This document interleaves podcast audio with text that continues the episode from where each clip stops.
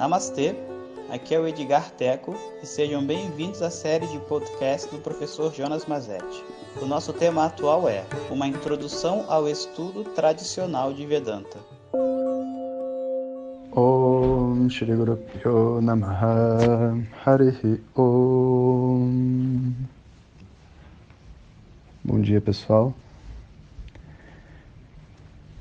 Então, agora eu vou dar prosseguimento à, à história, regressando da Índia, né? o que, que aconteceu no Brasil. Antes de continuar, vamos lembrar que estamos agora no início do ano de 2020, não sei quando você vai ouvir esse áudio, né? mas nessa data importantíssima, que é esse início né, de ciclo, a gente aproveita também para abrir as matrículas da nossa próxima turma regular. Sei que tem muita gente esperando, né? Então, de forma nenhuma, estou fazendo propaganda para ninguém assistir aula de Vedanta, nem vir estudar, nem nada disso. Porque eu acho que, como vocês estão vendo no áudio, né? Nessas histórias, o estudo ele vem no momento certo, no momento que a pessoa sente que está na hora de crescer e que está pronta para as transformações que ela precisa passar na vida dela. E eu queria esclarecer isso porque muita gente me pergunta, né, e como está nessa ocasião de início de turma, eu acho que é muito relevante. Vedanta não tem como proposta transformar a vida de ninguém, sabe? Nem que você assuma um determinado tipo de comportamento ou hábitos. Não é assim uma, uma seita ou uma religião, nem nada disso. É como se fosse um processo terapêutico. O compromisso é em mostrar, revelar uma verdade não do ponto de vista emocional, como a terapia, né? mas do ponto de vista da sua essência, aquilo que você realmente é. Entretanto, todos nós sabemos o quão torto nós estamos por dentro. Então, no momento que a gente fala assim, eu vou entrar em contato com a minha verdade, a pessoa sabe que às vezes vai ter que terminar casamento, às vezes vai ter que sair do emprego, às vezes vai ter que, sei lá, contar uma verdade para a família que não está afim de contar, sabe? Mas não porque Vedanta diz isso, ou não, não, de forma nenhuma. Mas é porque eu sei o que, que eu estou devendo e eu sei o que, que eu preciso para crescer. Então essa escolha, né, como diria lá o, o Neo, né, o, como é que se diz? Morpheus, a Matrix, né? Escolher a pílula azul e falar eu quero saber qual é a verdade, não é uma escolha para fracos, ou para quem não tem coragem, ou para quem não se sente preparado. É um super desafio. Né? Então, o estudo de Vedanta ele precisa ser feito com essa consciência, essa responsabilidade. Né? Então, se for o caso de vocês, a turma está iniciando agora e começa em março. E a partir da semana que vem, a gente vai começar o preparatório para as pessoas que se matricularem, óbvio. Né? E, enfim. Então, vou pedir, vou pedir ao Edgar para colocar o link né, da, com as informações sobre a turma. Né? Não vou nem falar para botar direto o link da matrícula, põe, vou botar as informações sobre a turma. Aí você lê né, como é que funciona. Imagino que tenha muita gente também que é, esteja ouvindo, mas não sabe o que é uma turma regular, que, que tipo de estudo ocorre, né? Então, eu não quero me alongar muito, porque não é o local para isso, mas basicamente a gente tem um estudo semanal. Toda semana a gente se encontra e faz uma aula ao vivo, que fica gravada por uma semana, e ao longo do ano tem alguns encontros presenciais, opcionais, retiros e coisas assim. Aí olha lá na página, qualquer coisa escreve para gente, tá bom? Bom, e não, e não é que esse assunto tem tudo a ver com o que aconteceu comigo, porque quando eu saí lá da Índia e voltei, né, eu estava como se fosse literalmente, né, naquela história do Jonas e a baleia, né, que ele entra na baleia e volta da baleia alguns meses depois, foi assim que eu me senti. Eu cheguei de volta, né, tudo estava exatamente do jeito que eu deixei. Porque a verdade é que o mundo dentro de um ashram, de uma transformação pessoal, ele tem o tempo acelerado, né? Você cresce muito, mas as pessoas estão na velocidade delas. A velocidade de crescimento emocional, espiritual é muito lenta dentro de um, o esquema normal de vida, né? Por isso que leva 20, 30 anos para você perdoar alguém, sabe? E, então, quando eu voltei, eu não vi diferença em ninguém. E as pessoas, numa primeira instância, também me achavam diferentes. Mas aí o que, que acontece? as pessoas precisam acreditar que você é a mesma pessoa. Então eles vão tentar arrumar qualquer coisa. Uma piada que você faça, eles vão dizer, viu, falei que ele está igual. Porque agora todo mundo com seus preconceitos espirituais esperava que eu voltasse da Índia, vê só, no fim nem fazer um curso de três anos, foi passar seis meses viajando pela Índia e estudando com alguns mestres. Mas o pessoal já esperou que eu estivesse levitando, sabe? Esperou que eu fosse uma pessoa 100% madura, que todo o meu processo terapêutico tivesse finalizado. Mas eles não entenderam o que, que é nem a espiritualidade, nem o que eu fui fazer lá. Eu acho isso até meio ridículo, sabe? Porque hoje em dia, assim, eu nunca colocaria no meu currículo, passei seis meses na Índia estudando no Ashram. Porque, assim, não, não é um estudo formal. Você está sentado lá com o mestre durante um tempo, né? E, e conhecendo um monte de gente é uma experiência. E o que uma pessoa faz com a sua experiência só depende do esforço dela, principalmente quando não tem um curso, né? Então a pessoa dizer que ela, ai, passei, morei 10 anos na Índia, pode não ter aprendido nada de yoga. Que nem uma pessoa vir para o Brasil não quer dizer que ela samba, que ela sabe capoeira, não sabe nada disso, né? Então hoje em dia eu vejo muita gente que fica botando no seu currículo essas coisas assim, eu acho meio ridículo, mas assim, enfim, faz parte do game, né? Do jogo da, do mercado, mas vamos nessa. Então, é, seis meses, voltei. Ficou todo mundo olhando como é que eu estava, o que, que eu estava fazendo e querendo provar que eu estava igual. Mas tinha uma coisa que tinha mudado violentamente, que era assim: o fato de eu ter estado em contato com pessoas que estavam no final de um processo, com mestres que já estavam mais para lá do que para cá, né, em termos da vida dentro do mundo e tudo mais, me colocou um outro padrão do que era estudar. Estudar não era o que eu estava fazendo. O que eu estava fazendo era brincar de estudar. Eu assistia né, algumas aulas, etc., me envolvia, fazia as coisas, mas, tipo assim, se me perguntasse qual que foi, há duas aulas atrás, o que, que o professor falou, eu não sabia. Aquela seriedade que eu tinha do estudo da engenharia, é, matemática, cálculo, onde você sabe tudo de cabeça e etc. e tal, não era uma seriedade que eu tinha levado para o mundo espiritual. É como se o estudo do mundo espiritual antes da, dessa viagem para a Índia fosse uma espécie de lazer é, criativo, sabe? Lazer positivo, onde eu, eu me divirto e eu cresço, eu aprendo coisas novas e eu, e eu até me sobressaio diante dos meus amigos porque eu sei falar coisas que as outras pessoas não sabem.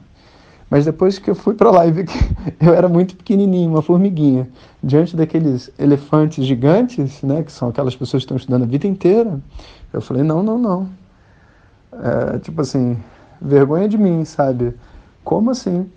Não, se é para eu estudar, eu vou estudar direito. E foi aí então que eu dei uma guinada. Então, eu fiz o meu próprio programa de estudo de sânscrito, exatamente como você faz para estudar para vestibular, né? Você tem o seu programa. Eu fiz meu programa de mantras. Eu me, ok, então se eu vou estudar, sei lá, a Gita, então eu vou estudar e vou botar, vou fazer meu caderno de anotações e vou rever o caderno. E eu quero saber o que, que os versos significam.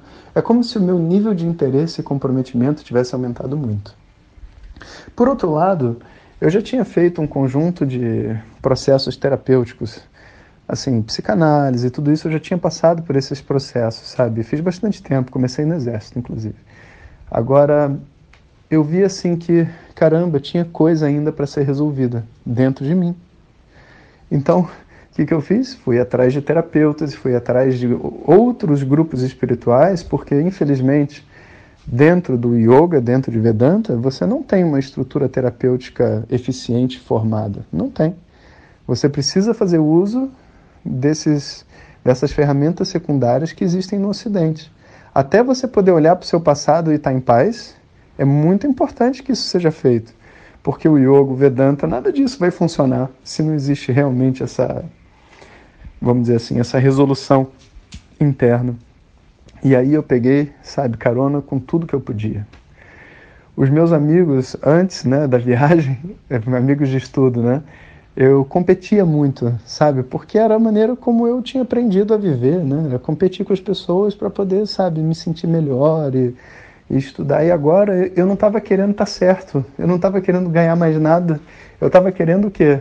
Quero mais é que os meus, entre aspas, amigos, né, competidores, seja lá o que for, me apontem os meus erros, porque eu quero crescer. Eu não me importo de não ser classificado como o mais qualificado, mais isso mais aquilo.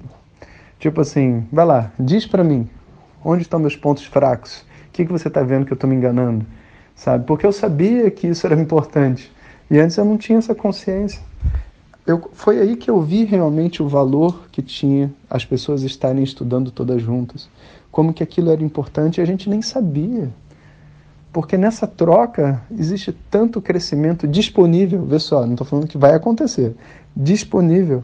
Se você realmente estiver focado em você e querer crescer, é possível. Se você quiser competir e brincar, você também pode. Não vai chegar a lugar nenhum. Mas também pode. Sabe? Então, o nível de seriedade mudou completamente.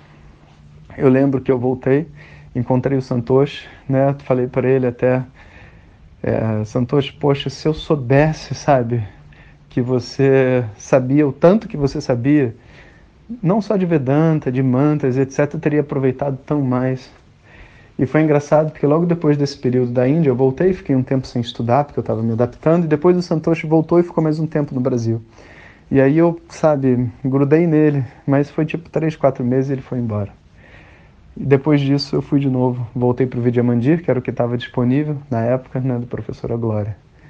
E aí também, com toda a força possível para participar de tudo e, enfim, tá super envolvido. E foi legal porque nessa época, então, eu tinha é, algumas ferramentas na mão que as outras pessoas não tinham por ter passado esse tempo todo no ashram, né? Então, eu sabia bastante puja, eu sabia bastante mantras, o sânscrito estava tava indo, sabe? Então eu, eu comecei a assumir uma função de como se fosse um aluno mais velho, sabe? E dava aula para os outros amigos e alunos que estavam ali comigo, né? Que eram, não eram meus alunos, mas é, eu era o aluno mais velho que sabia mantras, então eu ensinava, né? Então é, foi uma época também muito muito divertida, porque nessa troca, né? Você ensina mantras para um, aprende yoga de outro, você sabe? Estuda sânscrito, faz exercício junto, né? É uma, é uma coisa, uma vida bacana, mas solitária. Esse junto não é porque a outra pessoa está sentada do seu lado. Junto é porque você tem alguém para conversar sobre o assunto de vez em quando, né? E eu acho que isso é uma marca registrada de todo o processo espiritual sério. Em geral, né, o modelo da, do mundo espiritual é aquela relação mestre-discípulo. É o mestre ensinando o discípulo e o discípulo crescendo e meio que assim inspirado pelo mestre e tudo mais.